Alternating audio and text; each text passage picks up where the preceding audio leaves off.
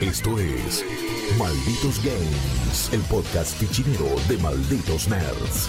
Welcome, ¿Qué tal, malditos y malditas nerds? Mi nombre es Jeremías Curchi o Chopper como me conocen y este es un nuevo episodio de Malditos Games, el podcast que pueden escuchar en todas las plataformas de podcast disponibles, pero si están en Spotify es muy importante que recuerden darle al botón de seguir y también si lo desean dejar una reseña, reseña como... Eh, no sé si tan eh, extensa y tan profunda como las que nos va a regalar nuestra querida amiga Raiza Jerez. ¿Cómo estás? Bien, muy bien. ¿Todo bien? Eh, sí, siempre bien. Siempre bien de, verte, de hablar de juegos, de traerles un, título nuevo, a que alguien se, quiera sumar a, descargarse algo que por ahí a primer vistazo dices, uy, no, esto ni en pedo es para mí. Así que. Perfecto.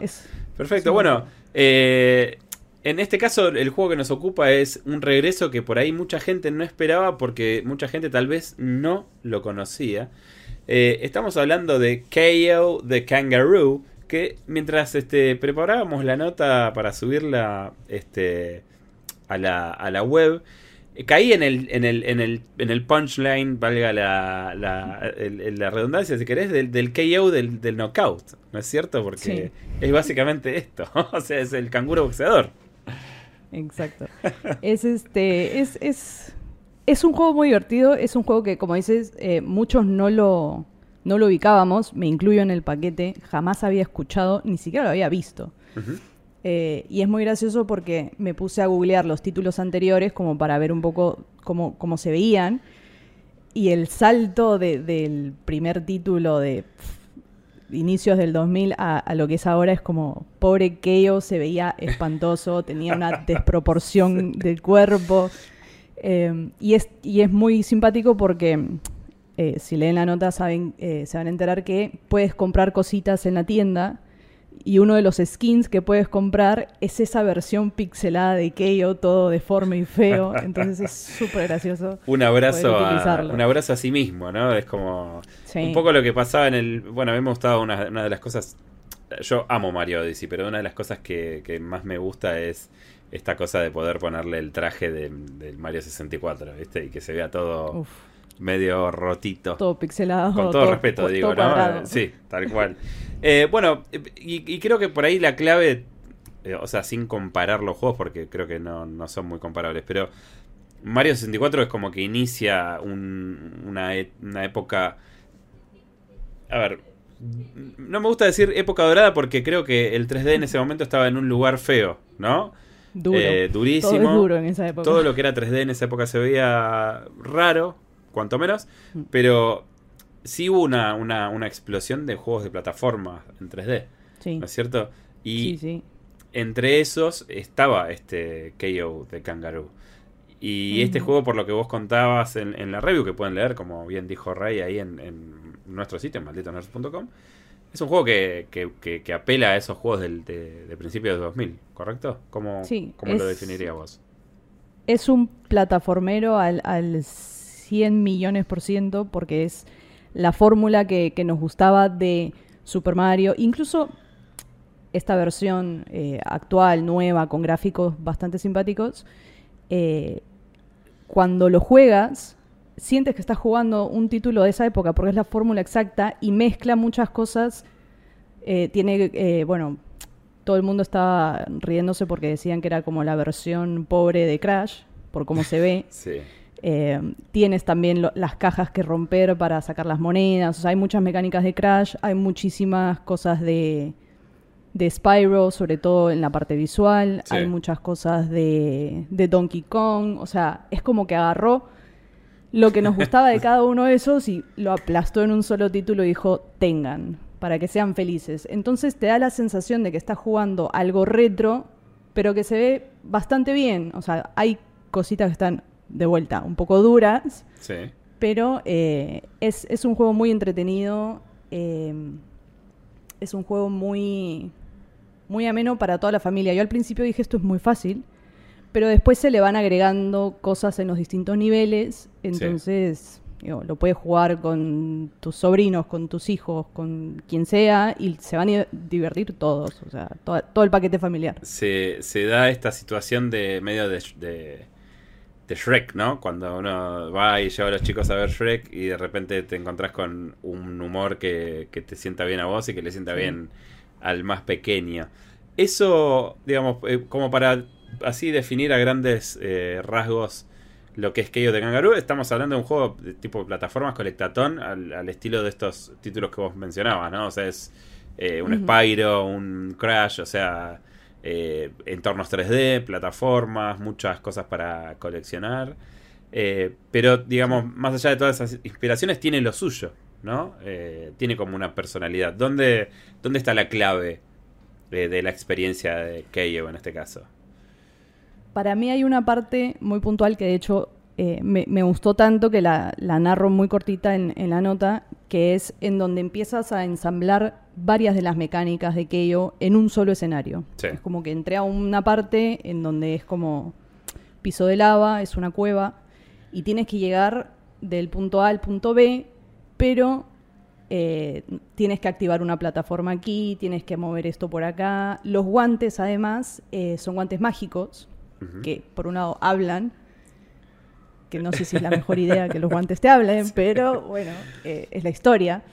Eh, y lo entretenido es que pueden, em, es como que se, como que agarran la habilidad de, fuego, eh, de hielo o de viento. Entonces, esos poderes son los que te permiten activar ciertas cosas para que vayas creando o abriéndote camino para poder moverte del punto A al punto B.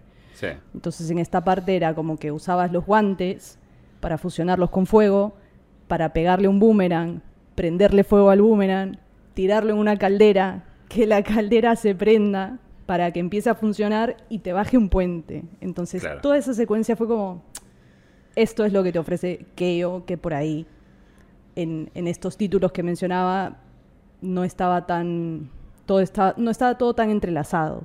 Claro. Era como un poquito más simple, ¿no? Entonces, por ese lado, eh, sí, es la mejor parte de, de Este juego, digamos, elemental con, los guantes. Eh, son eh, los puzzles, o sea, son, son bastante constantes en los niveles, así tenés como muchos de estos, o es algo que aparece en una parte del juego determinada y, te hubiera gustado ver más. ¿Cómo, cómo lo sentiste? No, hay, hay bastantes se divide en dos, ¿no? Todo lo que es el, eh, la parte de la plataforma y por ahí pegarle unos piñazos a algunos enemigos porque a fin de cuentas eres un canguro boxeador. Sí.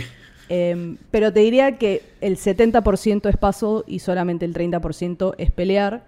Em, pero está bueno porque es como enfrentarte a una horda de 15, 20 bichos, que además son todos variados y todos te atacan de forma distinta está bueno como para descomprimir lo que venías haciendo tratando de moverte de un punto a otro, ¿no? Entonces es, un buen balance, a mí por lo menos me gusta más el paso que, la pelea, entonces ese porcentaje 70-30 a mí me vino perfecto. Claro, y el, eh. el, combate, por ejemplo, ¿sentís que funciona bien? ¿Está bien resuelto? Es, es sencillo, de vuelta, es muy sencillo. Tienes el ataque normal, un ataque especial y un par de mecánicas más eh, para, defenderte o para esquivar, ¿no? Em, creo que el único momento en el que me fastidiaba el combate, que es algo que no está para nada aceitado. Em, la parte que no estaba aceitada era eh, el ataque especial, por ejemplo. Que usaba el ataque especial y se supone que le tenía que dar al enemigo que tenía al frente, pero medio que caía de costado y nada, cero efectivo. Em, pero creo que son ajustes que se pueden hacer con, un parche tranquilamente, algo como de pulir. Sí. Eh, pero el combate es, es sencillo. Eh, es, las respuestas... Pero no deja de ser entretenido. Claro. Y, es, divertido en el concepto y en la ejecución se siente bien cuando lo jugás en las manos, está bueno. Sí, sí, sí. Porque vas dando piñas para todos lados. Claro, porque a veces eh, lo, que, lo que pasa con los juegos que por ahí no son. No, quiero ser injusto. Digo, no, o sea, voy a decir algo que por ahí no suena bien, pero que, no son de primera línea. Cuando digo primera línea me refiero a que no tienen el mismo que tiene un Super Mario, ¿no? Que ya ahí estamos hablando de lo, de lo máximo. Eh, tampoco voy a decir Sonic porque no me parece que sean lindos juegos de plataforma. A pesar de que tiene una remera de SEA, creo que no es el caso. Pero quiero decir, a veces cuesta mucho esa cosa táctil de los juegos de plataforma. Eh, y ahí es donde a veces fallan, ¿no? Este tipo de juegos. Por ejemplo, qué sé yo. Eh, el Yuka Laylee, no sé si lo, tenés en el radar, pero es este juego que es de los de Banjo Kazooie. Nunca me gustó cómo se sentía jugarlo. A pesar de que tiene mucha experiencia y todo, sentía que no me funcionaba tanto. Y después agarrás la trilogía de Crash remasterizada y se juega re bien y está hecho de cero. Eh, en este caso, digamos, eh, vos dirías que, el control está. se siente bien, digamos, que, se siente como un buen juego de plataformas. Sí, para mí sí. Al principio, de vuelta, es como. como reajustar un poco la visión con la que vas. Eh, porque al, no quiero decir que es un inicio duro, sino que uno viene con las expectativas de estos títulos enormes, como mencionas, que tienen un presupuesto muy distinto y una trayectoria grande. Y entras a esto y por ahí, no sé, me empezaban a sacar cositas tipo que en las cinemáticas eh, la, imagen le caían 20 kilos de resolución para abajo y se veía todo feo. Entonces empezaba como, mm, ok, y seguía avanzando y por ahí el movimiento de, los gestos de los personajes cuando hablan es como que pa, pa, pa, pa Claro, medio esquemático. Sí. Entonces esas cosas te van sacando, pero el combate creo que es algo que está bastante bien, que funciona, que, se siente bien en las manos, que responden bien los botones a los movimientos. Eh, fuera de esto del ataque especial, que por ahí no encaja al, enemigo cuando se lo quieres hacer, eh, todo es como muy... Sí, todo está como muy, muy bien ensamblado. Me, gustó y de hecho por eso creo que me sorprendió tanto, eh, porque pensaba que me iba a encontrar con una algo muy malo, una imitación de muchos juegos. Eh, y cuando lo terminé dije, uh, ¿cómo, ¿cómo, no lo vi antes? ¿Cómo no me enteré que existía esto antes? Y eh, te, hago, te hago otra pregunta. ¿Tuviste ocasión tal vez de jugarlo post-release? Porque una de las particularidades que tiene nuestro oficio es que a veces nos toca jugar juegos en un momento en donde por ahí le faltó ese golpecito de cocción. Esta, esta idea del parche día cero, ¿no? Que mm. muchas veces eh, hace que la experiencia que uno tuvo de acceso anticipado al juego sea distinta. Y me quedé con esto que contabas en tu nota que hay cosas que, podrían arreglarse con, un parche, como esto que vos decís, ¿no? Que por ahí le falta esa fineza eh, en un punto determinado.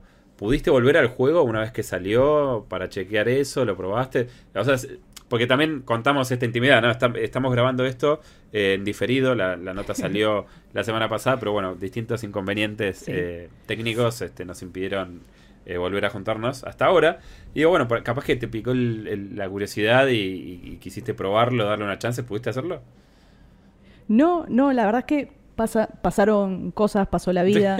Eh, me, tengo, que ir de viaje mañana, entonces la verdad es que ni siquiera es que me he podido sentar a jugar otra cosa.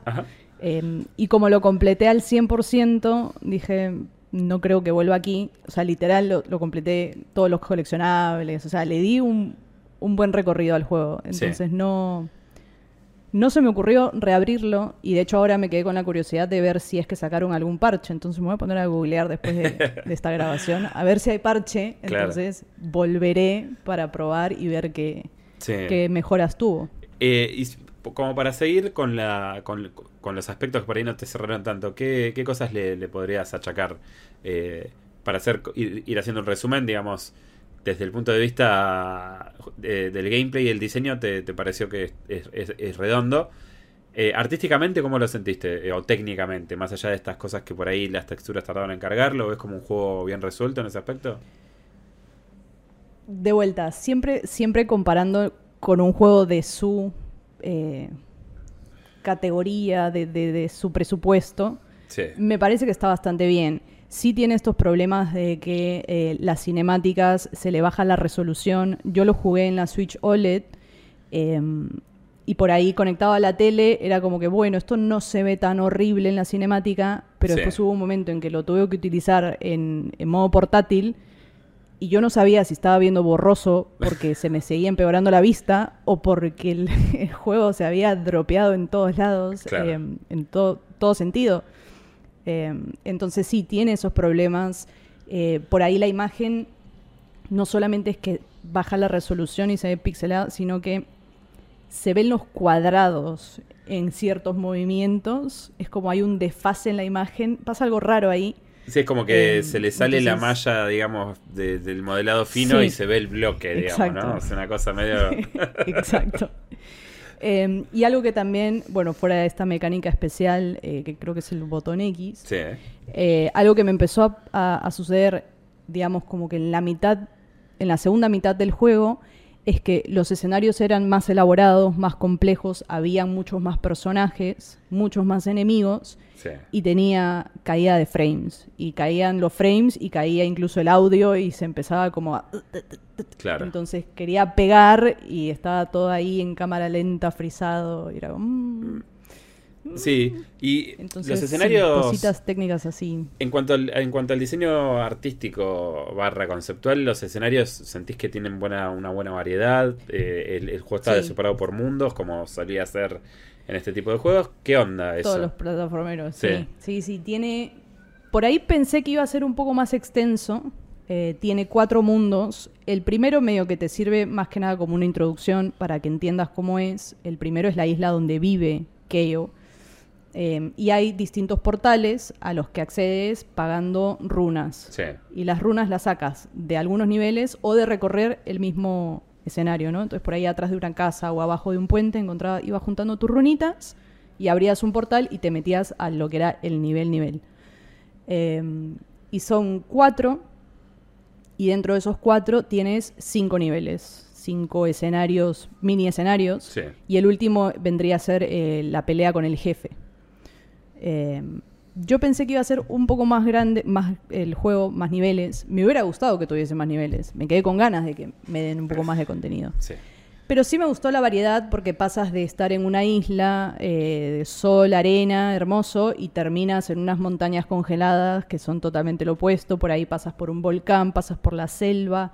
Entonces hay una variedad y está como, hay, hay, muchos detalles, hay muchas cosas, hay muchos NPCs dando vueltas, con algunos interactúas, con otros no, pero está como, se ve que es un mundo eh, con personalidad, que es un mundo con vida, que está, está llenito, no, no, sentí ese vacío de soy el único personaje en esta isla. Sí. Eh, entonces sí, creo que está bastante bien ahí. Lo que me gusta eh, de, de, lo que vi de este juego es que justamente esto que vos decís, ¿no? Eh, hay muchos juegos de plataformas que por ahí no son de, de, de, de, estos de las grandes empresas que tienen esto, que vos sentís que estás, estás caminando dentro de una caja vacía y este juego se siente como más compacto, ¿no? Como que los mundos son más de verdad, hay como una cosa medio táctil, eh, el pasto, eh, cosas que están moviéndose, o sea, es como que es muy lindo. Yo, en mi, por mi parte, pude ver la versión de PlayStation 5 y la verdad que me gustó. O sea, desde el punto de vista artístico, o visual y performance no noté nada raro, pero, pero seguro, seguro funciona mejor que la, de, la versión de Switch, pero no me cabe ninguna duda. Pero digo, eh, es, un, es un juego que está muy bien, digamos, me dio esa impresión. Eh, ¿Y qué, qué, digamos, qué es lo que lo aleja por ahí de, de, la excelencia, vamos a, decir? Porque eh, yendo para ya más para un, para el lado de la conclusión, eh, este juego se llevó 7 siete, puntines, 7 reisitas este, en el sitio. ¿Qué, eh, ¿Qué crees que le faltó como para, para estar ahí en el Olimpo de las plataformas? Eh, de hecho, había, como, como decías, esto se está grabando después, entonces el video de un minuto ya salió y había mucha gente que decía, ¿cómo, ¿cómo le vas a dar siete puntos si estás hablando tan bien del juego? Eh, y por eso algunos le decían, vayan a leer la nota que es un poco más completo que este minuto. Sí. O eh, bueno, para poder escuchar este podcast también. También. Eh, pero es, es, una mezcla de esas cositas como la mecánica del ataque especial, que si es el ataque especial, creo que debería estar súper bien pulido desde la salida. Sí, tal cual. Porque si no es, o sea, prefiero que me falle el, el puñetazo básico y no el especial en tal caso. Eh, el hecho de que lo sentí corto. Claro. primero dije, uy, qué paja, esto, esto, esto va a salir muy mal, este juego se ve muy feo. Y después terminé como que en la otra vereda queriendo más niveles. Eh, entonces, igual creo que para un plataformero podrían haber metido un mapita más con unos cinco niveles más o un par y, hubiera quedado incluso más redondo. Eh, también como para darle más tiempo a la historia que se desarrolle, porque es un plataformero, sí, pero hay una historia, hay algo que Keio tiene que, hacer, que resolver, eh, que también está bueno, está interesante, es una historia bonita. Entonces, un poco más de eso creo que hubiera sido Ideal. mucho mejor. Eh, y bueno, toda la parte técnica que, siempre, cuando pasa muy seguido, es un problema. O sea, si fuera algo, o cuando hace sesiones muy largas. Nosotros para, para poder hacer estas notas, eh, por ahí en vez de jugar una o dos horas al día, te clavas cuatro o cinco. Claro. Entonces, claro, si vengo desde la hora uno teniendo problemas y encima llego a la mitad del juego y se me rompe todo, es como, hmm, bueno, aquí te tengo que empezar a bajar puntitos. Entonces, para mí es algo muy, muy técnico. O sea, esos tres puntos que le saqué es... Netamente... Solucionable. O sea, si le clavan un par de parches y me solucionan todo eso, le pongo un 9, 9.5 en dos patadas. Muy bien. Entonces, eh, en última instancia, podemos recomendar abiertamente este juego con esas este, salvedades técnicas. Están eh, advertidos. Porque también, digamos, hay que decir todo, no hay juegos de este tipo. O sea, hoy por hoy, digamos, los plataformeros así tradicionales creo que son más una rareza que una cosa de todos los días, como solían ser en, aquel entonces, y me parece que está bueno este rescate emotivo que hace KO de Kangaroo y que también este, nos has expandido en este podcast, eh, querida Rey. Eh, te agradezco muchísimo por eh, este, este, análisis. Placer.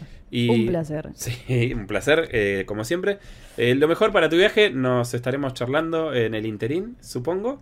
llévese la Switch, así le puedo tirar alguna cosita mientras allá. De todas maneras, siempre conmigo. siempre conmigo. Y bueno, y a ustedes este, les recuerdo, estén atentos a nuestro feed, estén suscriptos con la campanita que a medida que van saliendo los juegos, van saliendo las reviews y nosotros siempre estamos analizando lo último eh, en esta hermosa y maravillosa industria. Eh, yo soy Chopper, Ray, gracias de nuevo y nos vemos en el próximo episodio de Malditos Games. Adiós. Esto fue Malditos Games, el podcast fichinero de Malditos Nerds.